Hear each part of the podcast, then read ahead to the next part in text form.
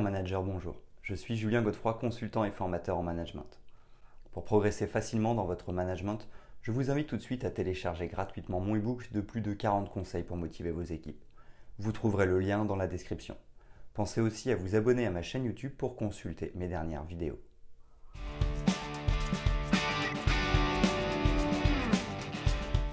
Mauvais management peut être une source de frustration et de stress pour les employés, ainsi qu'un obstacle à la réussite d'une entreprise. Dans le monde du travail, un manager inefficace peut se manifester de diverses manières, allant de l'autoritarisme excessif à l'incompétence manifeste. Les effets de la mauvaise gestion se font ressentir non seulement sur le plan professionnel, mais aussi sur le bien-être des employés, ce qui peut entraîner une démotivation, un désengagement et un roulement de personnel accru. L'importance d'un leadership efficace ne peut être sous-estimée car il influence directement la productivité, la culture de l'entreprise et même sa réputation.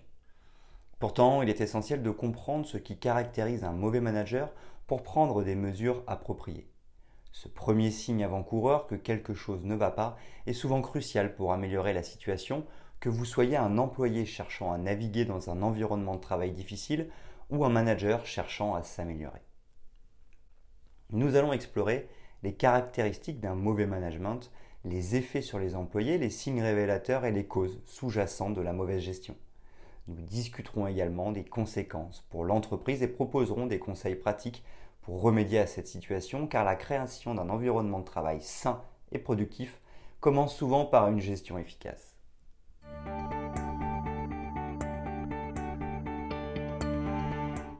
1. Les caractéristiques et les signes révélateurs d'un mauvais management. Un mauvais management se distingue par un ensemble de comportements et de traits préjudiciables à la dynamique de l'équipe et à la réussite de l'entreprise. L'une des caractéristiques les plus courantes est l'autoritarisme excessif. Ces managers imposent leur volonté sans tenir compte des opinions et des idées des membres de l'équipe, créant ainsi un environnement où la communication est entravée. Un autre aspect est l'incompétence manifeste.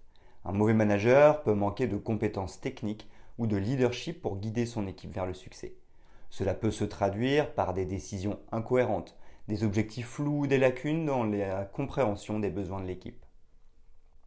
La partialité et le copinage sont également des caractéristiques troublantes.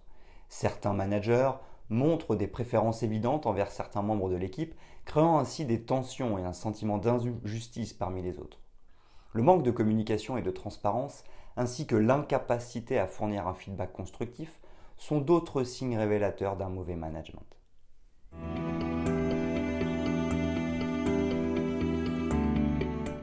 2. L'impact sur les employés. Un mauvais management exerce un impact dévastateur sur les employés, affectant leur bien-être personnel et leur performance professionnelle. Tout d'abord, la démotivation est une conséquence fréquente. Les employés, sous la supervision d'un mauvais manager, peuvent perdre leur enthousiasme et leur engagement au travail.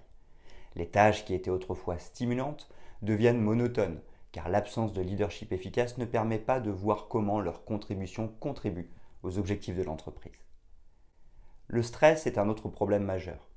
Les mauvais managers peuvent créer un environnement de travail toxique où l'anxiété règne en maître. Les employés sont constamment sous pression craignant des réprimandes injustifiées ou des demandes déraisonnables. Cela peut entraîner des problèmes de santé mentale et physique ainsi qu'une augmentation du taux d'absentéisme. Le désengagement est également courant. Les employés peuvent perdre tout intérêt pour leur travail et n'ont souvent aucun sentiment d'appartenance à l'entreprise. Cela se traduit par une diminution de la productivité, une qualité de travail médiocre et un taux de rotation du personnel accru, les employés cherchent des environnements de travail plus sains.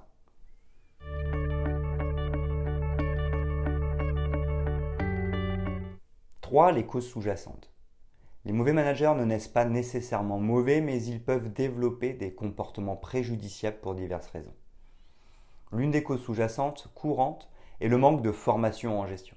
Certains managers sont promus en raison de leurs compétences techniques sans avoir reçu de formation appropriée pour gérer des équipes, ce qui les laisse mal préparés pour leurs responsabilités.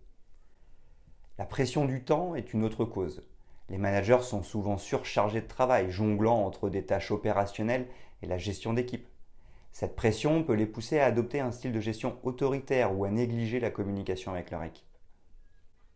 Le manque d'empathie est une cause sous-jacente essentielle. Certains managers peuvent manquer d'empathie envers leurs employés, ne prenant pas en compte leurs besoins ou leurs préoccupations. Cela peut être dû à un manque de compétences en intelligence émotionnelle.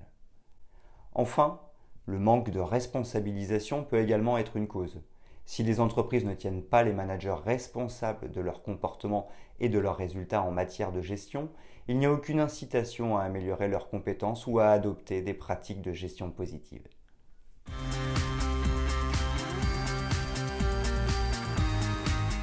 4. Les conséquences pour l'entreprise. Un mauvais management peut avoir un impact significatif sur une entreprise. Tout d'abord, la productivité en souffre. Les employés désengagés ou démotivés ont tendance à être moins productifs, ce qui affecte les résultats de l'entreprise. Les retards, les erreurs et les inefficacités deviennent monnaie courante. La réputation de l'entreprise et la marque employeur sont également en jeu.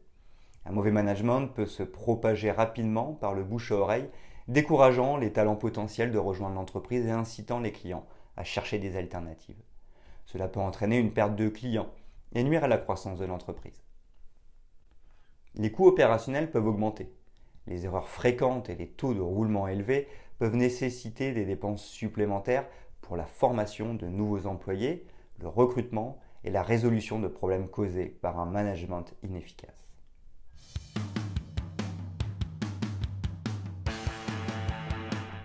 5. Comment remédier à la situation Remédier à la situation d'un mauvais management est essentiel pour restaurer un environnement de travail sain et productif.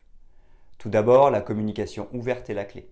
Les employés doivent se sentir en sécurité pour exprimer leurs préoccupations. Organiser des réunions régulières pour recueillir des feedbacks et des idées, encourageant ainsi une communication bidirectionnelle. La formation en management est cruciale. Offrez aux managers la possibilité d'améliorer leurs compétences en leadership. Des programmes de formation peuvent les aider à développer leurs compétences en communication, en résolution de conflits et en gestion du temps. La gestion par objectif est une pratique bénéfique. Établissez des objectifs clairs et mesurables pour les managers, alignés sur les objectifs de l'entreprise. Cela permet de renforcer la responsabilisation et d'orienter leur attention vers des résultats positifs. La résolution de conflits est un aspect essentiel. Si des conflits surviennent au sein de l'équipe en raison du mauvais management, intervenez rapidement pour les résoudre de manière équitable et efficace. Enfin, le développement du leadership est primordial.